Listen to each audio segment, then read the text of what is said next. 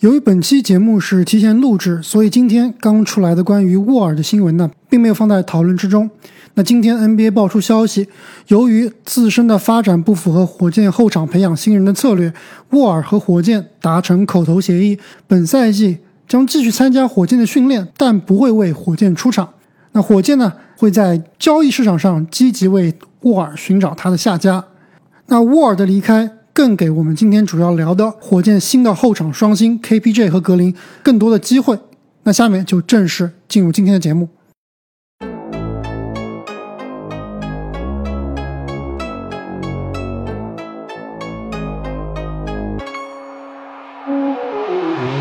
Hello，大家好，欢迎收听新一期的《观篮高手》，我是开化。大家好，我是阿木。大家好，我是正经。那还有差不多一个月的时间啊，NBA 下赛季就要开打了。那我们的三十天三十队系列今天来到了第六天，我们将和大家一起来聊一下一个咱们中国球迷非常关注的球队——休斯顿火箭队。哎，是不是曾经非常关注啊？现在还有没有很多球迷继续关注这支火箭了？我觉得曾经的。这个传统啊，还是很多保留下来的。我觉得 不能说朱砂痣，我觉得休斯顿火箭队啊，无论如何，在所有的中国球迷心里面都是有个特殊的地位的。就包括我，其实虽然对吧，我最喜欢的球员是诺维斯基，最喜欢球队是达拉斯小牛啊，对吧？现在也是字母哥的球迷，但是每次看到火箭队的时候，看到火箭队的这个球衣啊，丰田中心的球场啊，火箭队的 logo 的时候，还是能。能勾起很多以前看球的回忆的。熟悉我们的小伙伴可能听过去年我们这个三十队的节目，我们把火箭放到了最后一期，当时啊，开花也是讲了非常多的小作文，差点当场就哭了。但是呢，下个赛季的火箭队啊，跟我们印象中的火箭队，别说姚麦时代的火箭了，就离詹姆斯哈登的时代的火箭也是非常的遥远了。这支球队呢，在去年我们录完去年的十五天三十支球队之后，很快开始了彻底的重建。那其实球队上啊，现在也来了很多令人非常期待的这个年轻人，一个年轻人时代的火箭队，下个赛季将会如何呢？那在开始我们的赛季展望之前，阿木要不要先跟大家回顾一下火箭队在休赛期都做了些什么？那火箭队的休赛期呢，最主要的引援啊，就都是来自于他们的选秀大会。首先在第二位选到了杰伦格林，十六位选到了神棍土耳其的申京，二十三位选到了格鲁巴，二十四号选到了约什克里斯托夫。从交易市场上交易来了丹尼尔·泰斯和球队的这个之前的小前锋纽瓦巴进行了续约。那这个夏天呢，有两位球员从球队离队，一个就是我们之前聊到的开花最喜欢的奥林尼克，以及另外一名前锋斯特林布朗。开花，就你对奥林尼克的爱和正经对这个卡明斯基的爱其实是一样的，对吧？为什么奥林尼克他是一个赢球的球员吗？他是冠军拼图吗？那经过这一番人员变动啊，下赛季火箭队的这个首发阵容以及主力轮换分别是怎么样的？这个首发阵容和阵容轮换啊，其实现在来看真的非常非常难分析。那我们先从这个纸面上来分析吧，毕竟啊，球队还有很多个大哥，下赛季到底会怎么样，我们现在还不知道。那单从纸面上分析，如果大哥们都不走的话，我觉得他们下赛季的首发阵容应该是组织后卫约翰沃尔，得分后卫埃里克戈登。小前锋呢是沿用上赛季的新秀大龄新秀泰特，大前锋泰斯，中锋伍德。那如果这些大哥都走了以后啊，其实我我们马上要说的这个替补阵容基本上可以完全拿上来当主力阵容。后场基本上就是凯文波特加上杰伦格林，前场呢有小马丁和申京加上格鲁巴。今年选到的这个克里斯托夫啊，也有可能在这个后场位置啊打一些第六人或者说是双能位的角色。那另外一名大哥丹尼尔豪斯呢？很有可能跟之前说的两位这个沃尔和戈登一样啊，在球队的这个时间，现在来看是非常难确定的。而且他的合同啊，相比沃尔和戈登还是比较好交易的，年纪也比较年轻一些。所以呢，其实我觉得在本赛季啊，下赛季结束之前去一支争冠的球队、季后赛球队啊，我觉得还是大概率的事件。的确，听你这么一说啊，下赛季的火箭这个阵容的轮换应该会是很难预测。我我甚至觉得，比如说，对我比如说泰斯啊，我都不觉得他会首发，球队很可能还是会让马丁或者让其他年轻人首发。包括我觉得格林啊，球队在第二顺位大投入选了他，让他一开始就打替补，是不是有在有点太屈才了？哎，我觉得。格林还真有可能从开始从替补打起。要知道，去年你想想看，拉梅罗球是不是从替补打起来的？这么大牌对，而且要给这个老将足够的时间去表现自己，好为后来的交易做准备。但拉梅罗球排在他前面的格拉汉姆算是年轻人，对吧？罗齐尔算是半年轻，球队是有动力去培养这两位人的。排在格林前面的是什么呀？是戈登，是沃尔。球队没有任何的动力去培养这两位老将，对吧？不让他们受伤，能让趁他们健康的时候、腿脚还好的时候交易就不错了。所以我觉得这个动力是不一样的。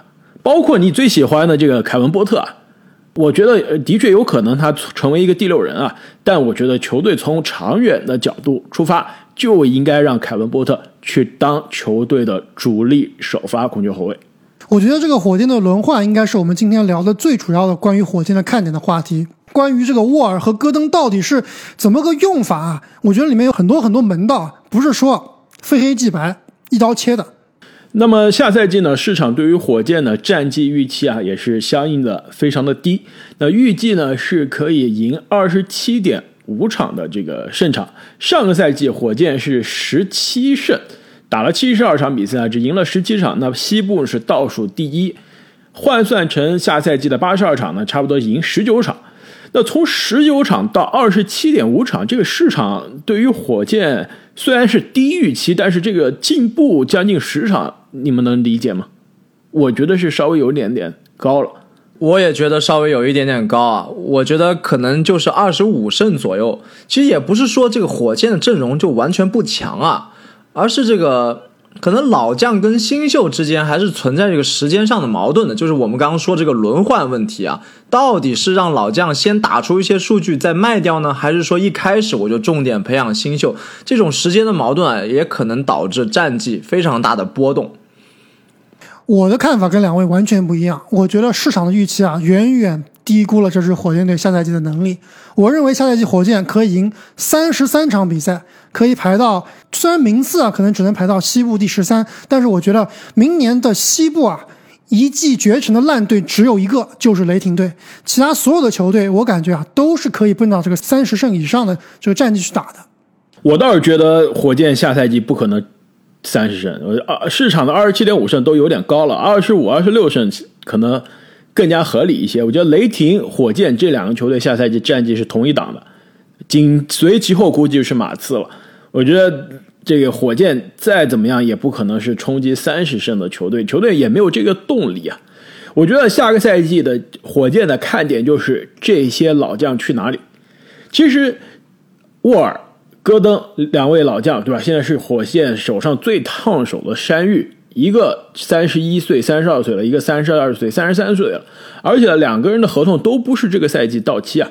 沃尔。是今年呢是拿四千四百万，下个赛季呢就是二二二三赛季还有四千七百万的球员选项。你要是交易他是交易不走的，没有办法交易他，对吧？这是交易不去的，因为这个球员选项太可怕了。万一沃尔今年，对吧受伤了，那明年他执行球员选项这四千七百万就白送了，所以很难有球队也有匹配的薪金来交易他，需要这样老将的球队，所以基本上交易不了的。戈登呢，今年。一千八百万，明年一千九百万，还有这个第三年是半保障的两千万，这个合同稍微好交易一点，但是也很难。但是从火箭的这个球员的发展的角度上来看，应该是把他们交易走，哪怕是打选秀权，搭上其他资产把他们交易走，还是应该让年轻人上位的。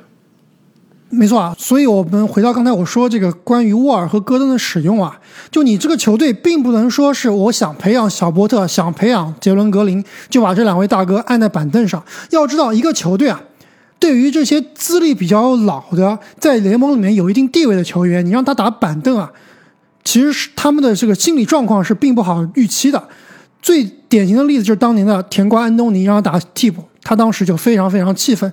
所以我觉得这支球队啊，当时这个甜瓜在的球队还有威少还可以镇一镇，但这支球队沃尔和戈登如果说不开心的话，是没有人镇得住的。所以我觉得这两名球员啊，沃尔肯定是不好交易，戈登呢肯定是个负资产，比较难交易。但是如果球队不能处理好这两名球员的在球队的关系、上场时间，球队的这个更衣室的化学反应啊，很有可能会出问题。所以我觉得这是一个非常难的问题，也是一个非常大的学问。其实，与其说我更关注这些老将的学问啊，我其实更关注新秀的培养这门学问，因为他这个培养啊，不仅仅是说你选到这些球员就完了，对吧？教练怎么调教，球队的这个后勤这些怎么配置？因为我们都说兵马未动，粮草先行，是吧？我们都知道火箭的老板是被吐槽比较多的，就比较吝啬的一个老板。那他的教练、后勤、管理层等等，怎么去围绕这些有天赋的年轻人去打造啊？是我更加关注的问题。没错，所以我我觉得我跟两位在火箭这个战绩上最大的分歧就是啊，就之前我记得我们聊到伍德的时候也聊过，开花是认为这支球队啊是刚刚开始重建。刚刚起步，离最后重建结束，或者说离重建这个到一定阶段，重返季后赛，重返季后赛有一定的距离。但是我在我看来，我觉得这支球队，我当时就说了，重建这个结束在望了。你看一下火箭的阵容里面的这些年轻球员，我觉得配置各种各样的配置都有了。我认为以现在这个。哪怕是以后没有选秀权，或者说没有乐透选秀权，这套阵容啊，我觉得未来都是上升空间都是很大的。首先，我觉得这个刚刚正经说了，这么多球员到底培养谁，对吧？我觉得核心啊依然是 KBJ 和格林，一个是攻击性球员，一个是组织攻击性球员。虽然两个人防守都一般，而且 KBJ 可能还是防守比较差，但是我觉得他们俩都是有硬件可以提高的。那所以球队的两个攻击核心有了，下面就是一些角色球员的配置。上赛季的泰特，这个赛季的格鲁巴都是一等一的悍将，非常好的防守型球员。这个赛季选到了克里斯托夫啊，也是一个非常好的双能卫，可以担任第六人的角色。那内线吃饼方面，就之前开花所提到的这个 vertical spacing 垂直空间，垂直空间有马丁有伍德，而且内线现在还有潜力非常强的，未来有可能会能。这个打成约基奇的神棍哥，所以我觉得整套阵容啊，重建阵容是非常的完整。所以我认为下赛季火箭的路线和雷霆是完全不一样的。雷霆是我因为我手上还有很多很多选秀权啊，我必须要继续摆烂，再来拿更多好的球员。但是火箭不一样，我觉得火箭，我感觉我现在这个手上的资源啊，已经攒的差不多了，可以去。往这个赢球方面去培养了，所以我觉得火箭队他不光是下赛季会完全摆烂，很有可能会花很多精力培养这些球员的求胜心态。所以啊，我觉得他们下赛季按纸面阵容的话，应该是有希望冲击三十胜的。阿木啊，我觉得你这个是有些粉丝滤镜啊，就是就就好比是什么呢？就是你这个是典型的半杯水满，对吧？我我可能是。更多是比较持一个谨慎态度，看的是半杯水是这个杯子是空的。你说的那些年轻人的确潜力满满，让人感觉非常的兴奋。但是你提到的人一半是还没有打一场 NBA 的，对吧？杰伦格林也好，神棍也好，克里斯多夫也好，这些人一场正儿八经的 NBA 比赛还没有打，就能说他锁定未来的球队重建的核心。可能杰伦格林，对吧？作为二号秀。还有希望啊！这神棍哥还有希望？这开玩笑嘛？杰伦格林的底线就是这个全明星，全明星就这么简单。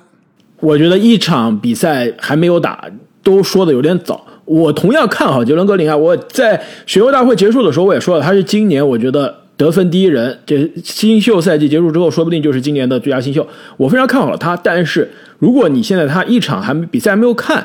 就说他能成为未来球队的重建核心，这还有点早。包括 KPJ，啊，马丁、泰特这些球员都是在联盟打了一年、两年不到的这样一个水平，现在看来都是半成品。每每一个人的球技上都是有致命的弱点的。包括 KPJ 去年有五十加十的亮眼表现，但是我们之前也在。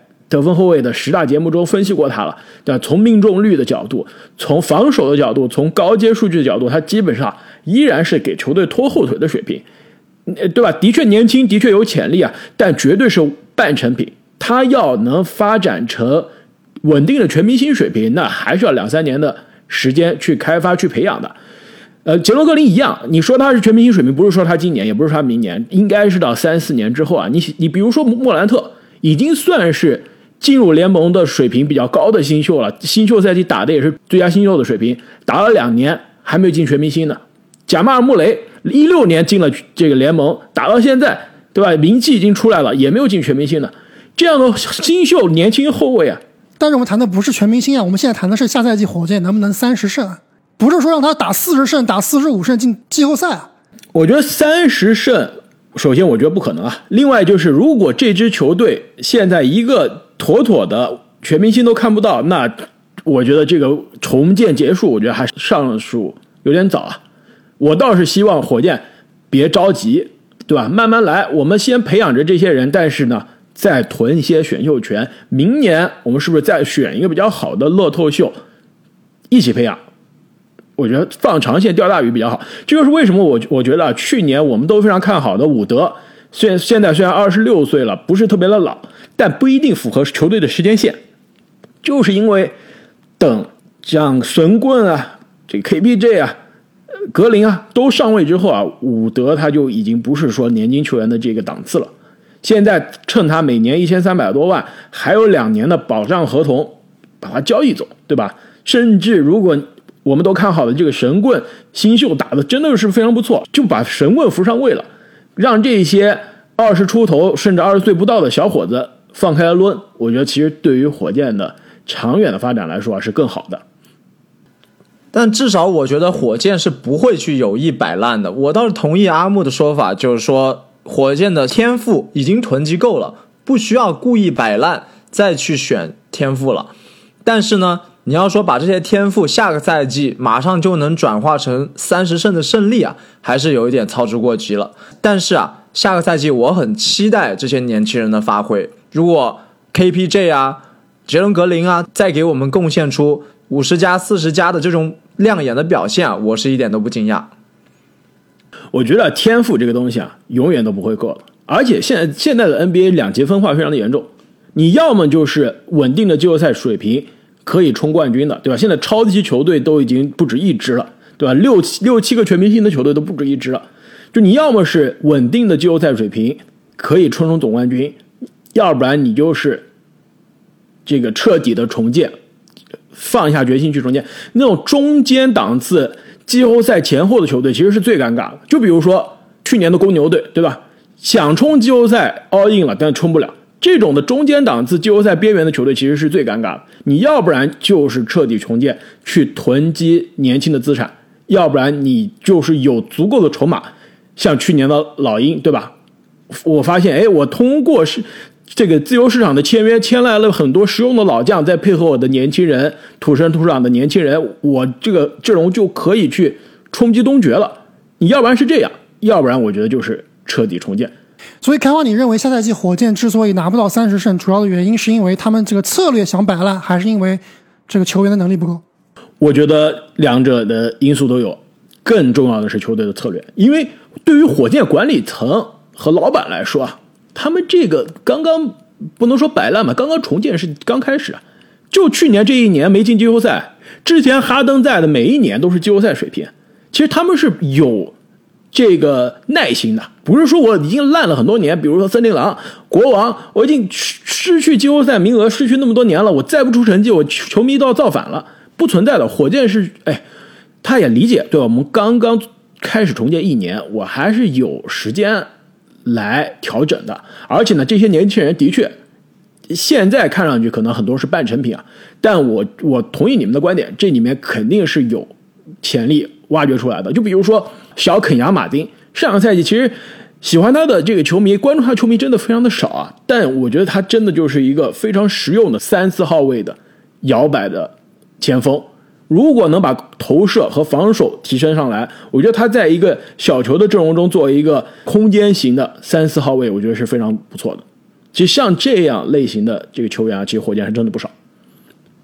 那最后呢，其实我还想再讲一下，呃，今年的二号秀啊，杰伦格林。其实看了夏季联赛之后啊，我觉得杰伦格林给我的印象、给我的这个惊喜是最多的新秀之一。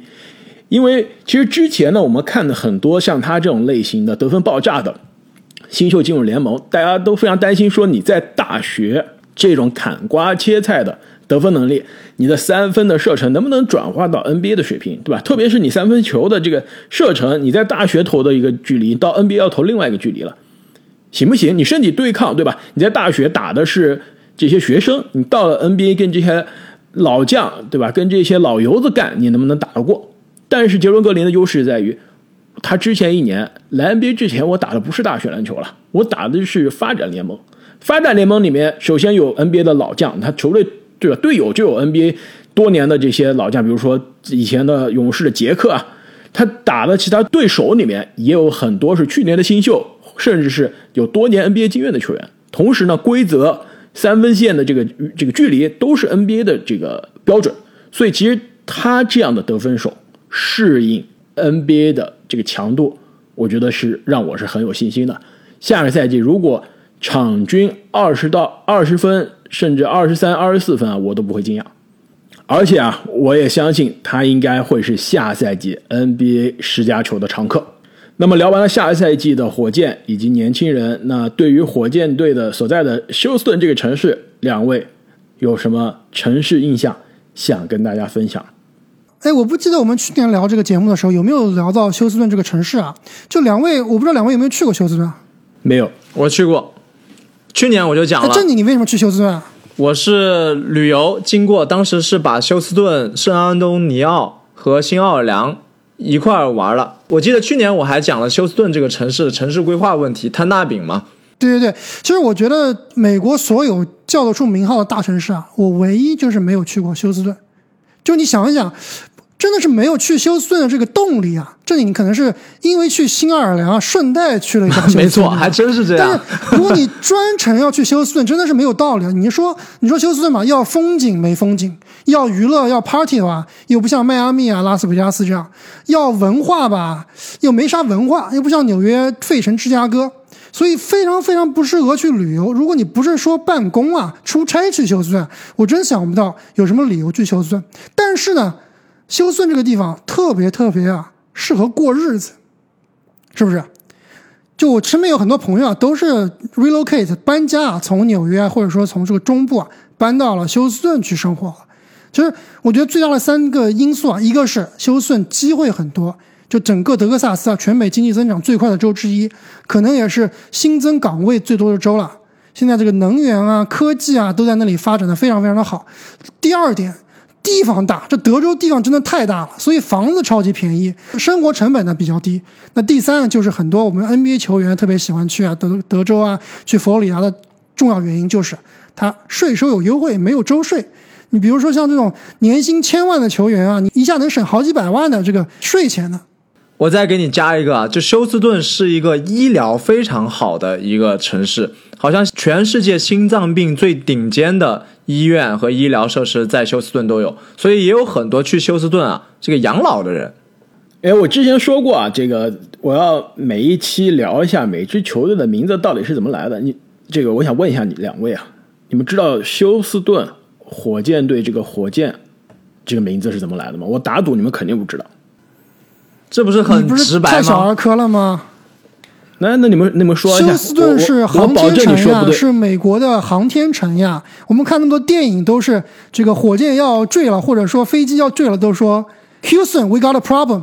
正经的，这这是阿木的答案。正经，你的答案？我觉得这个就是大家市面上普遍是这么认为的。难道还有什么隐藏的小故事不成吗？这是宇宙公认的答案。这就是为什么我要做这个系列啊！我跟你说，我打赌，我去问休斯顿本地的球迷，他们都答不出这个答案。我真的是每一支球队的命名的历史啊，我都去翻了维基百科，我才知道。然后看到休斯顿火箭的时候，我都震惊了，因为我之前想的跟你们一样，因为休斯顿它是有这个这宇航中心的，对吧？就美国的航天飞机是从休斯顿发射的，指挥中心在休斯顿，那当然就是休斯顿火箭了。但所以是因为休斯顿是个网红城市吗？大家都刷火箭，所以叫火箭队。那为什么不叫游艇呢？叫休斯顿游艇队呗，还可以刷游艇。事实上，休斯顿火箭这支球队，它都不是来自休斯顿，你们敢信吗？它的前身是是上海大鲨鱼，八一火箭，它的前身啊，一九六七年到一九七一年，他们是圣地亚哥火箭队。这支球队是从圣地亚哥啊迁到休斯顿的，而且来休斯顿之前，人家就叫火箭了。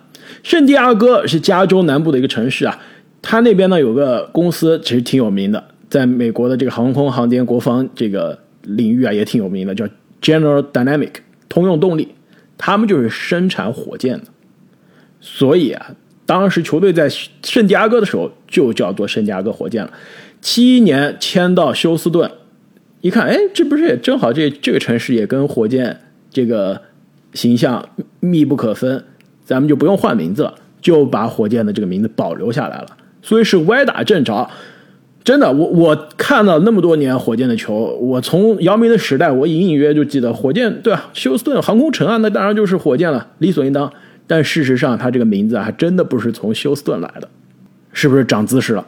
长姿势了。那虽然我们对于休斯顿火箭下赛季的战绩以及人员的使用啊，还是存在不同的看法，但无论如何，下个赛季呢，随着杰伦格林的加入，我们对于休斯顿火箭啊，还是有非常多的期待。球队的新人的观赏性啊，也应该在联盟可以说排到前列。